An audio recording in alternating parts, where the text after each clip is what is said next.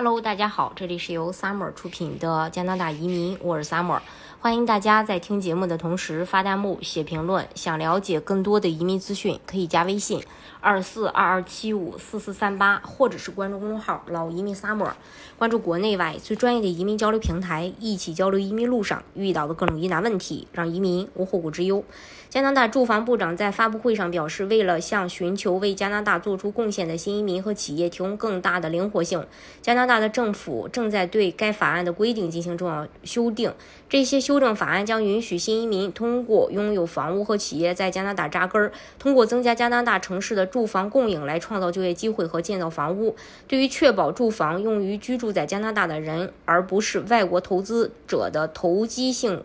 投资方面，这些呃这个投机性的投资方面，这些修订法案取得了适当的平衡。这次外国买家禁禁令修正案的主要内容包括。首先，让更多的工作许可持有人在加拿大工作期间能够买房自住。修正案将允许持有工作许可或根据移民和难民保护条例获准在加拿大工作的人购买住宅物业。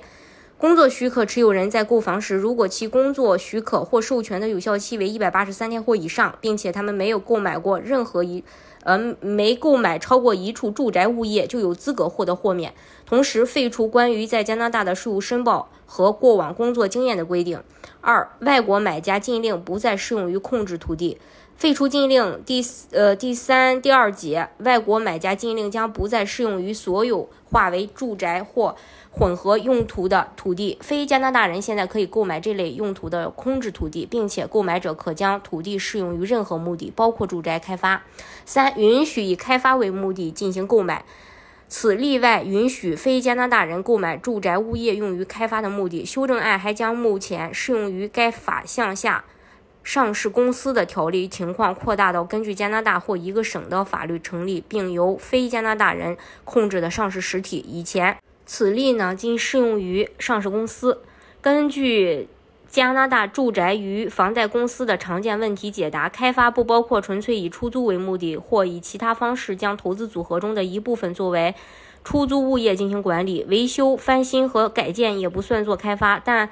呃，加拿大住宅与房贷公司，呃，简称 CMHC 指出，一些相当于建造新建筑或改变用途的扩建或改建，现在将被允许。四，将外资控制门槛从百分之三，嗯，提高到百分之十。出于禁令的目的，对于根据加拿大或一个省的法律成立并由非加拿大。人控制的私人控股公司或私人控股实体，控制门槛从百分之三提高到百分之十，这个符合未允许利用住宅税法中对特定加拿大公司的定义。此前将非加拿大人拥有百分之三的实体视为外国实体的规定，在一月一日生效后，短短几个月内就引发了引爆了开发商和房地产投资信托基金的怒火，被斥为过度限制。修订后，受外国买家禁令约束。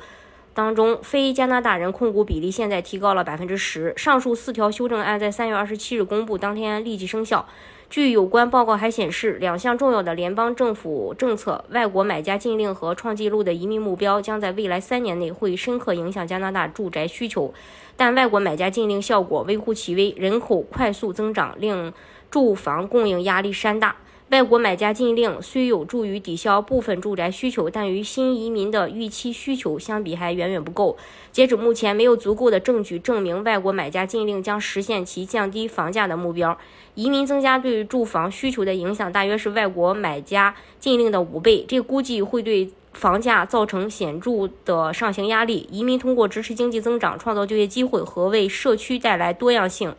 在经济中发挥着至关重要的作用。然而，如本。报告所述啊，移民显著增加了住房需求。随着人口持续增长和全球移民模式持续存在，会给本已紧张的住房市场带来压力。需要应对这些挑战，制定支持和欢迎移民的政策与计划至关重要。大家如果想具体去了解加拿大的移民政策的话，可以加微信二四二二七五四四三八，或者是关注公众号“老移民 summer”。关注国内外最专业的移民交流平台，一起交流移民路上遇到的各种疑难问题，让移民无后顾之忧。